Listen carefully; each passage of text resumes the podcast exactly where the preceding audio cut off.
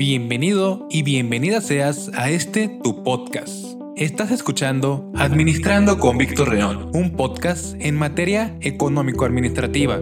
Valoro muchísimo tu tiempo, así que comenzamos.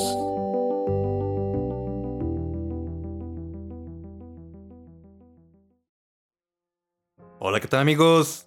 Bienvenidos nuevamente a un episodio más de Administrando con Víctor León. El día de hoy vamos a platicar acerca de la misión, visión y valores de una empresa. La misión, la visión y los valores de una empresa constituyen los elementos que la identifican, ya que los valores indican los propósitos, mismos que definen a la misión y a la visión. Y estas dos le dan la razón del por qué y para qué existe una empresa. Por lo tanto, definir una misión y visión clara y precisa para una empresa es muy importante ya que esto le ayudará a alcanzar con éxito los objetivos propuestos. Estos tres elementos le dan vida a la empresa, justificando su existencia e identificando el propósito de para qué se estableció. Además, la misión, la visión y los valores se convierten en la base sobre la cual se deben desarrollar las estrategias que la empresa tiene que implementar para lograr, en este caso, el crecimiento y éxito esperado. Para poder definir cada una de estas en nuestro negocio, es muy importante diferenciar cada término. Por lo tanto, te voy a explicar cada uno de estos a detalle. Por un lado, para comenzar, la definición de misión hace referencia al motivo o a la razón de existencia de la empresa. Se relaciona directamente en el momento presente en el que se está desempeñando la organización, indicando qué es lo que la empresa realmente realiza en un momento determinado. También tiene relación directa con el desempeño a corto plazo de la empresa. Se enfoca más en el ahora y en el momento presente. La misión ayuda a determinar qué se tiene que hacer para llegar a una meta futura.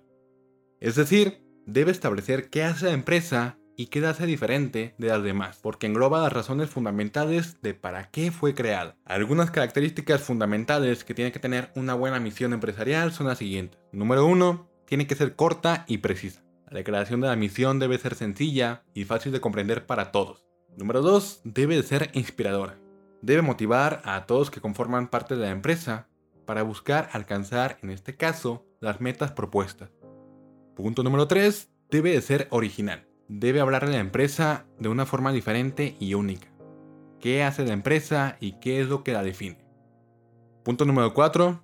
Debe dirigirse al mercado indicar siempre qué es lo que hace la empresa y cómo agrega este valor al cliente. Un ejemplo de misión sería el de la empresa Coca-Cola. En este caso su misión es refrescar al mundo. Sí, es una misión muy corta, pero si se fijan cumple con estos cuatro objetivos. Por otra parte, la visión determina el lugar a donde la empresa debe de llegar. Por eso su propósito tiene que ser ambicioso. Pero ojo, siempre debe de ser realista. Asimismo, establece el punto al cual se quiere llegar. Por ello, su consecución se logra en el largo plazo. La visión se vuelve un motivo de inspiración para que las personas que trabajen en la empresa se comprometan a querer lograr los objetivos. Claro que la visión de una empresa puede cambiar con el transcurso del tiempo, pero ojo, es la única que cambia. Pero siempre debe de mantener los valores originales que inspiraron a la creación de la empresa. Algunas características básicas que tiene que tener una buena visión son las siguientes. Número 1. Debe proyectarse al futuro. Se debe proyectar en el corto, mediano y largo plazo. Número 2. Debe de ser clara y realista.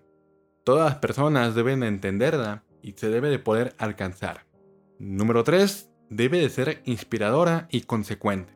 En este caso, expresar el sueño de cómo la empresa quiere llegar a ser, pero manteniendo la relación con la misión de la empresa. Retomando el caso de Coca-Cola, su visión sería la siguiente.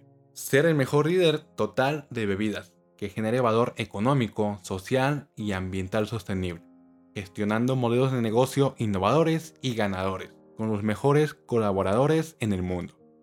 Por último, pero no menos importante, los valores representan las creencias y los principios que rigen a una empresa, lo que permite en este caso orientar las pautas de acción y la conducta de personas que trabajan dentro de la organización. representan los principios éticos que sustenta el accionar de la empresa. En su efecto se convierten en la inspiración y la fuente de motivación diaria para las personas. Esto favorece de cierta manera que se genere una imagen positiva para la empresa y que se confiere su propia identidad. Algunas características para tener valores son las siguientes.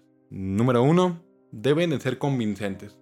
Deben ser principios que representen realmente lo que cree la empresa y en este caso que se manifieste en nivel de compromiso.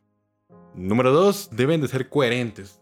Ser congruentes con los valores, en este caso, de los empresarios y de todos los colaboradores. Número 3. Deben de ser aceptados y cumplidos. Sí, este es un punto demasiado difícil quizás para la mayoría de las personas que forman parte de la empresa, ya que implica que deben de ser aceptados y respetados por todos y cada uno de los involucrados. Retomando el ejemplo de Coca-Cola como empresa, sus valores serían los siguientes. Liderazgo, colaboración, integridad, responsabilidad, pasión, diversidad y calidad. Si se fijan, son valores claves que maneja Coca-Cola y que realmente sí respetan, en este caso, sus colaboradores. Y para terminar, podemos decir que la misión, la visión y los valores de una empresa constituyen el eje fundamental para toda la empresa. Son el ADN de la organización. Sobre todo, al escoger sus estrategias de acción que utilizarán en el presente con el propósito de alcanzar un éxito para sus objetivos propuestos. La manera como una empresa se desempeña en su momento actual definirá cómo será su proyección a futuro, así como el logro de grado de crecimiento que tendrá y el éxito esperado. Esto sería todo por el episodio de hoy. Espero que te haya gustado. Recuerda que puedes seguirnos en nuestra página de Facebook e Instagram como arroba administrando con Víctor.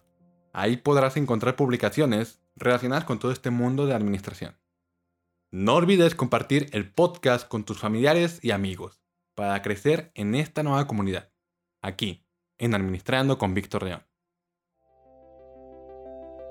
Y esto sería todo por hoy.